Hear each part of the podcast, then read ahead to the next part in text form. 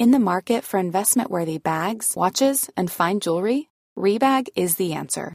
Rebag is a luxury resale platform where each piece is carefully inspected by experts to ensure quality and authenticity. Use Rebag to buy and sell finds from the world's top brands, including Louis Vuitton, Chanel, and Cartier. Head to Rebag.com to get 5% off your first purchase with code REBAGNEW. Shop today at Rebag.com. That's R E B A G.com. And use promo code REBAGNEW for 5% off your first purchase. Quality sleep is essential. That's why the Sleep Number Smart Bed is designed for your ever evolving sleep needs. Need a bed that's firmer or softer on either side? Helps you sleep at a comfortable temperature? Sleep Number Smart Beds let you individualize your comfort so you sleep better together. JD Power ranks Sleep Number number 1 in customer satisfaction with mattresses purchased in-store. And now, save 50% on the Sleep Number limited edition Smart Bed for a limited time. For JD Power 2023 award information, visit jdpower.com/awards. Only at a Sleep Number store or sleepnumber.com. Here's a cool fact. A crocodile can't stick out its tongue. Another cool fact, you can get short-term health insurance for a month or just under a year in some states. United Healthcare short-term insurance plans are designed for people who are between jobs, coming off their parents' plan, or turning a side hustle into a full-time gig. Underwritten by Golden Rule Insurance Company, they offer flexible, budget friendly coverage with access to a nationwide network of doctors and hospitals. Get more cool facts about United Healthcare short term plans at uh1.com. Alors, est-ce que je peux vous demander ce que vous faites dans la vie? Je vous en prie. Aujourd'hui, c'est à moi de vous le dire. Au commencement était l'action. Continuez à inventer. Je sais pas ce qui vous attend, je sais pas ce qui va se passer, mais on peut pas tout piloter. Vivez-le à fond. Je suis Sarah Crosetti et vous écoutez La Bascule. Ici, on s'invite dans l'intimité d'hommes et de femmes au parcours inspirant et singulier. On questionne l'art et la manière dont ils habitent le monde, le remettent en question et le redessinent à leur façon. On discute de ce qui les fait vibrer, des moments clés de leur existence où ils ont basculé vers d'autres horizons que ceux vers lesquels on les avait orientés jusque-là. Écoutez leurs témoignages, écoutez-les redessiner le monde, en espérant que cela vous donne à votre tour l'envie de basculer vers de nouveaux horizons. Bonjour et bienvenue dans cette nouvelle boîte à outils dédiée au sujet J'ai peur d'échouer.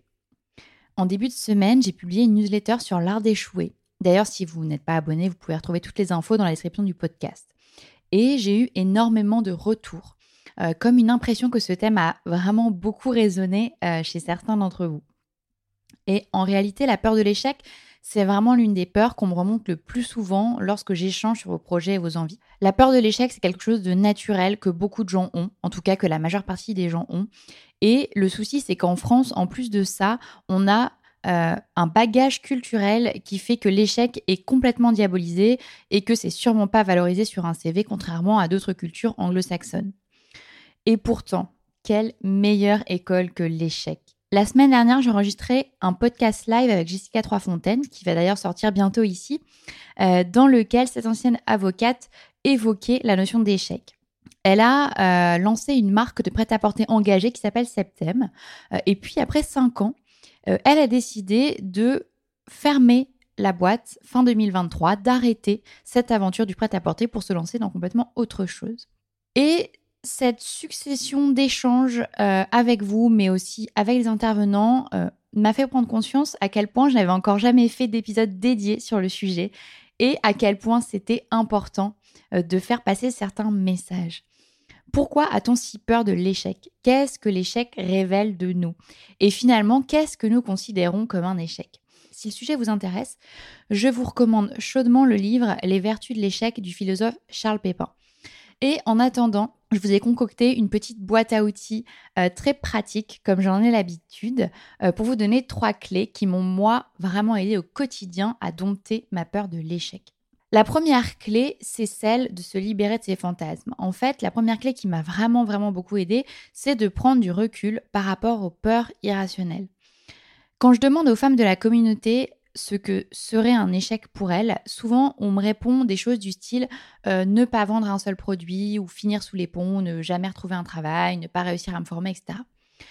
Or, quand on échange avec ceux qui ont osé, ceux qui se sont lancés, et il y en a pas mal sur le podcast, on se rend vite compte que en fait la réalité n'est pas du tout binaire. C'est jamais soit on rate, soit on réussit. C'est toujours quelque part entre les deux. Alors oui, on se fixe des objectifs et parfois on les atteint pas. Mais est-ce que les objectifs étaient réalisables? Pourquoi y a-t-il ce gap entre euh, ce qu'on avait en tête et la réalité? Ça, c'est qu'on va voir dans un point numéro 2. Mais en tout cas, quand vous vous lancez, euh, et que vous avez peur de ne trouver aucun client, généralement, c'est pas comme ça que ça se passe. Entre ce que vous projetez et ce qui se passe réellement dans la réalité, souvent c'est jamais synchro. Donc soit vous pouvez exploser ce que vous pensiez et être bien au-delà de vos objectifs et c'est tant mieux, soit vous pouvez être entre ce que vous pensiez et puis euh, zéro. Bref, dans tous les cas, en fait, euh, la seule façon de le savoir, un, c'est de se lancer et deux, ce qui est aussi vraiment intéressant, c'est qu'il y a une suite d'actions qui vous mène quelque part. Et tant que vous n'avez pas initié un mouvement, vous ne saurez pas où tout cela vous mène. Et en fait, ça me mène à mon deuxième point qui m'a énormément aidé, c'est bah, qu'est-ce que vous apprend cet écart entre vos attentes et la réalité? Ce qui est intéressant avec ce qu'on perçoit comme un échec, c'est euh, par exemple ne pas atteindre un chiffre d'affaires, ne pas avoir la visibilité escomptée, etc. C'est finalement ce qu'on fait de cet écart. Qu'est-ce que nous apprend cet écart? Qu'est-ce qui nous pousse à mettre en place? Est-ce que nous avons bien pensé la stratégie? Est-ce que nous avons mis assez d'efforts dans le projet? Nous sommes-nous adressés aux bonnes personnes. Échouer, entre guillemets, ou en tout cas ne pas atteindre les objectifs qu'on s'est fixés, nous pousse à nous remettre en question, à poser des actions pour combler cet écart entre nos attentes et ce qui se passe réellement. Et c'est ça qui est vraiment passionnant. La plupart des gens qui ont réussi des grandes choses, donc ça peut être des acteurs, des chanteurs, des hommes politiques, etc., sont tous passés par des phases d'échec.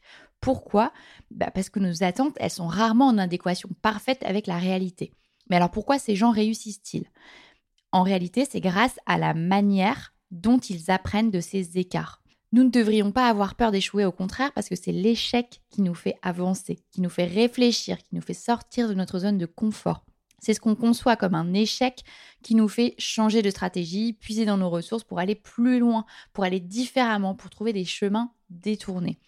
Donc ça, c'est vraiment un point, mais qui m'a énormément aidé, c'est de me dire, en fait, le résultat en tant que tel n'a aucune importance. Quand vous vous lancez et qu'il y a un résultat, qui soit bon, qui soit mauvais, qui vous déçoive ou que vous en soyez fier, euh, c'est un fait, mais c'est pas ça qui est important. Ce qui est important, c'est comment vous réagissez face à ce qui se passe. En réalité, on met énormément le doigt sur euh, l'échec, sur le phénomène ponctuel. Mais ce qui est vraiment intéressant, c'est plutôt votre perception et ce que vous allez mettre en place pour surmonter ce premier résultat. Et c'est ça qui est important et c'est en ça qu'en fait les échecs sont primordiaux parce qu'ils vous amènent à vous dépasser et vous amènent à avancer, à aller puiser des ressources en vous dont vous n'aviez pas connaissance. Et ça, je m'en suis rendu compte vraiment euh, en faisant les choses. Donc c'est pour ça que je vous dis souvent que bah, en fait l'action c'est souvent la réponse à énormément de choses, mais c'est quand vous vous mettez en action et que ça se passe pas comme prévu que vous allez développer des compétences, des ressources euh, et énormément de choses pour justement essayer euh, d'aller là où vous avez envie d'aller. Mais en tout cas, ce qui est important c'est de commencer et puis après c'est vraiment euh, de se poser la question de qu'est-ce que je peux faire pour améliorer ce résultat qui ne me convient pas. Donc c'est vraiment pour ça que les échecs sont bénéfiques parce qu'ils vous amènent à vous dépasser, à penser autrement, euh, à prendre la tangente pour arriver à des résultats qui sont plus valorisants pour vous. Et enfin, le troisième point qui, moi, m'a énormément aidé aussi, c'est que l'échec fait le tri dans vos envies. Après avoir travaillé en finance, donc je suis passée par énormément de jobs, donc ceux qui me suivent le savent, euh, mais voilà, je suis passée par la photo, la rédaction, le travail du bois, euh, un projet de lancement de marque de petit déjeuner, la création de contenu, etc., etc. Euh, et énormément d'autres choses. Et ce que j'ai appris de mes nombreux échecs, parce qu'évidemment aujourd'hui je ne fais pas toutes ces pratiques et je ne fais pas toutes ces choses en même temps, c'est qu'en fait ces échecs me permettent de faire le tri entre ce qui est vraiment aligné avec moi et ce qui ne l'est pas. Je m'explique dans tous vos projets, donc que ce soit des projets entrepreneuriaux, mais aussi peut-être une envie de trouver un autre job, une envie de déménager, etc. Les choses se passent rarement comme prévu. Il toujours des aléas, des choses qui merdent, etc. Et ce que j'ai retenu de mes échecs, personnellement, c'est qu'ils m'ont permis de faire le tri entre les choses pour lesquelles j'avais envie de me battre et les choses qui n'étaient pas 100% alignées avec moi. Notre réaction face à un échec révèle énormément de choses sur nous, et c'est ça qui est captivant. Est-ce que vous avez envie de vous battre, de repenser ce que vous faites, de mettre des efforts pour faire les choses différemment et changer les résultats actuels? Ou au contraire, est-ce que finalement, vous n'en avez pas du tout l'énergie? Dans l'histoire de Jessica Troisfontaine, dont je parlais au début, euh, en fait, elle met des mots sur ce sentiment, sur le fait que nos échecs nous poussent aussi à comprendre ce pourquoi nous sommes faits et ce pourquoi nous avons envie de nous battre. Et elle, par exemple, elle arrête sa marque parce que son intérêt et son envie de se battre sont ailleurs. Elle a plus envie de gérer les aléas euh, au jour le jour, des problèmes de commandes, des problèmes de logistique, etc.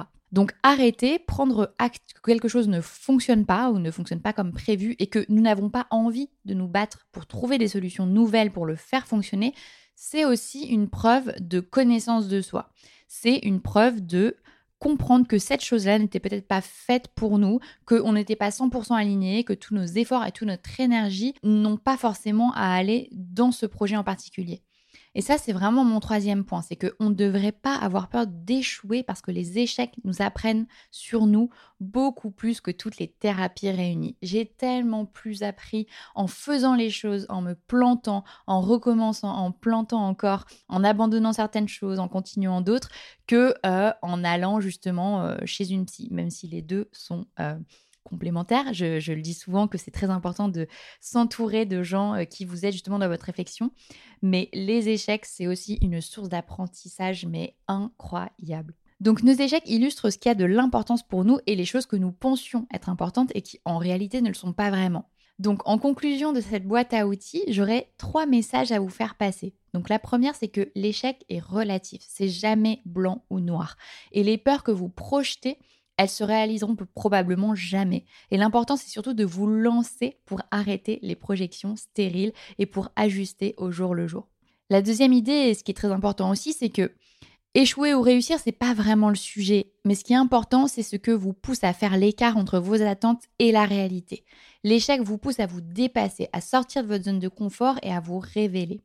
Et enfin, ma troisième idée, bah, mon troisième point hyper important, c'est que l'échec permet aussi de faire le tri dans vos envies, de mettre en lumière les situations pour lesquelles vous avez envie de trouver des solutions et celles qui ne sont pas forcément alignées avec vous et euh, dont vous allez vous débarrasser.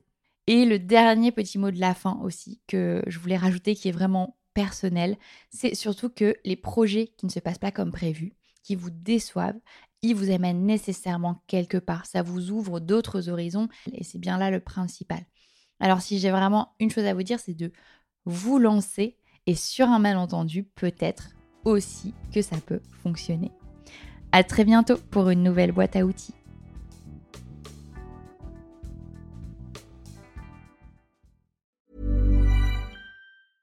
Selling a little or a lot? Shopify helps you do your thing however you cha-ching. Shopify is the global commerce platform that helps you sell at every stage of your business. From the launch your online shop stage to the first real life store stage, all the way to the did we just hit a million orders stage.